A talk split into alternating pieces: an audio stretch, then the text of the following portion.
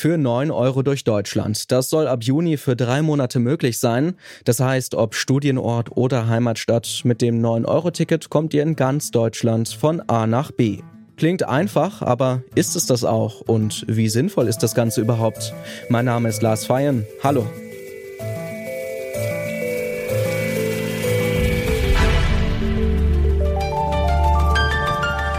Zurück zum Thema.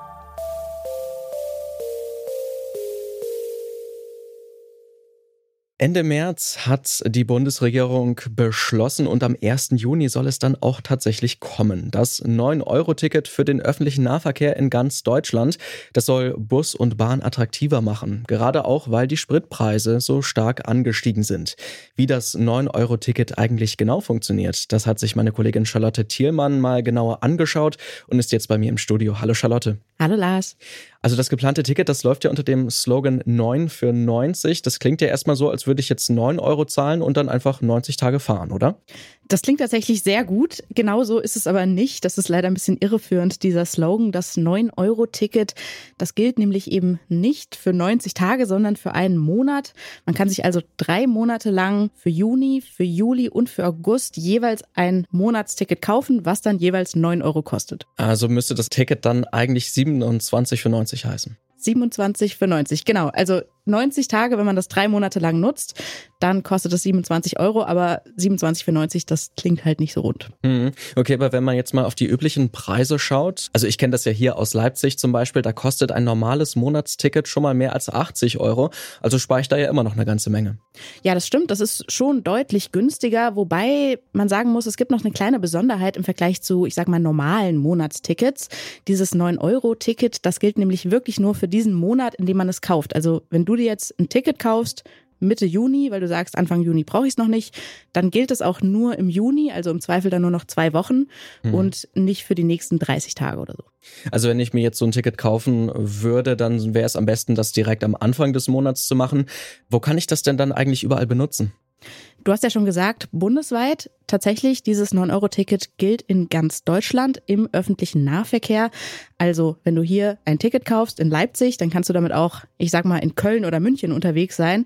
Und rein theoretisch könntest du damit auch nach Köln oder München fahren, wenn du dich halt nicht in den ICE setzt. Also, du musst irgendwie den regionalen und Nahverkehr nutzen und dann gilt das tatsächlich ein Ticket für ganz Deutschland. Und wo kaufe ich dieses Ticket? Ja, da sind die Details tatsächlich noch nicht so ganz klar. Aber grundsätzlich soll es diese Tickets vor allen Dingen erstmal online geben. Also ich weiß nicht, ob du diese Navigator-App der Deutschen Bahn hast. Mhm. Da kannst du das zum Beispiel dann kaufen. Es soll aber auch eine eigene spezielle App für eben dieses 9-Euro-Ticket geben. Noch nicht so ganz klar ist, ob du das auch am Fahrkartenautomaten normal kaufen kannst, kann man sich ja vorstellen, wenn man die jetzt in ganz Deutschland umprogrammiert, damit man dort dieses 9-Euro-Ticket kaufen kann. Das ist ein bisschen aufwendig, aber es soll natürlich auf jeden Fall irgendeine Form von Offline-Möglichkeit geben für Leute, die jetzt nicht so fit sind mit Apps. Die können dann einfach zum Schalter gehen am Bahnhof oder bei ihrem jeweiligen Verkehrsbetrieb und das dort kaufen. Das klingt ja eigentlich schon mal ganz gut, aber es gibt jetzt natürlich auch noch eine ganze Menge Leute, die schon ein Ticket haben, also zum Beispiel Studierende mit einem Semesterticket oder auch Leute, die sich für den Weg zur Arbeit ein Jahresabo geholt haben. Was machen die denn jetzt? Also klar ist erstmal nur, für die gibt's irgendwie Geld zurück in irgendeiner Form. Also entweder gibt's eine Erstattung eben von dieser Differenz zwischen ihrem normalen Abopreis und dem 9-Euro-Ticket oder es gibt eine Gutschrift, die sie dann für die nächsten Tickets nutzen können. Viel mehr weiß man aber tatsächlich im Moment noch nicht, denn das ist den Verkehrsbetrieben jeweils überlassen, wie sie das regeln. Also alle, die davon betroffen sind, die müssen jetzt noch ein bisschen abwarten und schauen, wie ihr jeweiliger Verkehrsbetrieb beziehungsweise ihr jeweiliges Semesterticketbüro da genau mit umgeht. Alles klar, ich danke dir, Charlotte. Na klar, gerne. Vom 9-Euro-Ticket profitieren also alle, die im Sommer viel mit Bus und Bahn unterwegs sind. Und vielleicht wird der Nahverkehr dadurch auch für einige Pendlerinnen und Pendler interessant, die sich gerade eher noch fürs Auto entscheiden. Der Vorsitzende des Fahrgastverbands Pro Bahn, Karl-Peter Naumann, ist trotzdem kein Fan des 9-Euro-Tickets. Im Interview mit dem Redaktionsnetzwerk Deutschland hat er es einmal einen populistischen Schnellschuss genannt. Im Gespräch mit ihm hatte ich dann allerdings den Eindruck, ganz so kritisch sieht er das Ticket inzwischen nicht mehr. Zunächst war es aus unserer Sicht äh, eine gute Idee, aber nicht durchdacht. Einige der Probleme hat man inzwischen äh, ausgeräumt. Das waren vor Dingen die Frage der Gültigkeitsgrenzen. Jetzt gilt äh, das 9-Euro-Ticket in ganz Deutschland. Das ist die einzige Möglichkeit, ohne Grenzen auszukommen. Aber Sie haben in der Anmoderation sehr schön gesagt, es soll Pendler entlasten. Und äh, das tut es eben leider nur zum Teil. Es entlastet die Pendler, die mit den Nahverkehrsmitteln in der zweiten Klasse fahren. Wir haben eine ganze Reihe von Pendlern, die fahren in der ersten Klasse, die haben davon nichts. Wir haben Pendler, äh, die fahren mit dem Fernverkehr, die fahren also mit einem ICE, die haben davon ebenfalls nichts. Wir haben Wochenendpendler, die natürlich mit dem Fernverkehr unterwegs sind, auch die haben davon nichts. Alle diese Gruppen haben natürlich etwas davon, wenn der Benzinpreis oder der Dieselpreis gesenkt wird. Also hier sieht man einfach, ist es gut gedacht, aber es trifft eben längst nicht alle Pendler und entlastet leider nicht alle Pendler. Also keine umfangreiche Entlastung für die Pendler, aber könnte das 9-Euro-Ticket nicht trotzdem als eine Art Schnupperangebot für einen Großteil der Pendler funktionieren, dass Menschen dann zum Beispiel einmal ausprobieren, mit Bus und Bahn zur Arbeit zu fahren und dann vielleicht nach drei Monaten auch dabei bleiben? Das ist ein zweiter Ansatz. Diesen Ansatz äh, begrüßen wir auch, müssen aber auch da wieder anmerken, ja, das funktioniert dort, wo wir heute schon ein äh, gutes Angebot und wo wir ausreichend Kapazitäten haben. Auf dem Land, wo viermal am Tag ein Bus fährt, da können Sie den Preis noch so billig machen, da wird keiner vom Auto auf den Bus umsteigen. Dort, wo wir ein gutes Angebot haben, ist es sicherlich anders. In vielen äh, Großstädten kann man und wird man sicherlich auch für neun Euro dann gerne den Nahverkehr nutzen. Die Frage bleibt trotzdem, reichen die Kapazitäten dafür aus? Und ist es nachher attraktiv, in einer vollgestopften S- oder U-Bahn äh, gerade eben noch reinkommen zu können und dann dicht an dicht mit anderen Menschen im Hochsommer äh, dort zu fahren? Ob das attraktiv ist, äh, das ist dann auch noch eine Frage.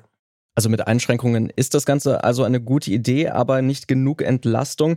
Wo wäre denn das Geld besser aufgehoben? Also wo könnte man das besser investieren, um vielleicht den äh, Nahverkehr attraktiver zu machen? also das Thema Preis ist immer ein wichtiges Thema und deswegen ist es auch gut, dass man über günstige Preise nachdenkt. Äh, aber mindestens genauso wichtig, wenn nicht viel wichtiger ist, dass der öffentliche Personennahverkehr ausgebaut wird, dass neue Schienenstrecken gebaut werden, dass Fahrzeuge gekauft werden, dass Busse gekauft werden, dass Busspuren eingerichtet werden, dass wir sehr viel mehr sogenannte On-Demand-Verkehre bekommen, die äh, dann fahren, wenn man es äh, braucht. Und das ist gerade in der Fläche sehr wichtig. Ein Blick nach Wien, wo man ja mit Preismaßnahmen äh, das 365-Euro-Ticket ist hier zu nennen, sehr erfolgreich ist, hat eine mindestens 20-jährige Vorlaufgeschichte, indem man eben den öffentlichen Nahverkehr in Wien ausgebaut hat. Und alleine die Preismaßnahme reicht eben nicht aus, den Nahverkehr attraktiv zu machen. Äh, wir brauchen den Dreiklang zwischen guter Qualität, zwischen ausreichender Kapazität und günstigen Preisen. Und äh, die Politik muss bitte an all diesen drei Stellschrauben drehen, damit Menschen auf den öffentlichen Personennahverkehr umsteigen. Äh, alle Stunde ein voller Zug ist vielleicht auch nicht wirklich äh, attraktiv. Hier muss äh, viel passieren und hier haben wir eine lange Aufgabe, die bestimmt 10, 20 Jahre dauert. Das 9-Euro-Ticket ist für viele erstmal eine gute Nachricht. Die Fahrgäste sparen Geld, Pendlerinnen und Pendler kriegen eine günstige Alternative zum Auto und die Verkehrsbetriebe können neue Kundinnen und Kunden gewinnen. Das gilt aber erstmal nur für drei Monate. Und wer auf dem Land wohnt und mit Bus und Bahn kaum zur Arbeit kommt, dem hilft das 9-Euro-Ticket gar nicht. Deshalb braucht es langfristig einen Ausbau des Nahverkehrs und clevere Preismodelle. Das war's von uns für heute. An dieser Folge mitgearbeitet haben Charlotte Thielmann, Hanna Kröger, Annalena Hartung und Andreas Propeller. Chef vom Dienst war Toni Mese, mein Name ist Lars Feyen und ich sage Tschüss und bis zum nächsten Mal. Zurück zum Thema vom Podcast Radio Detektor FM.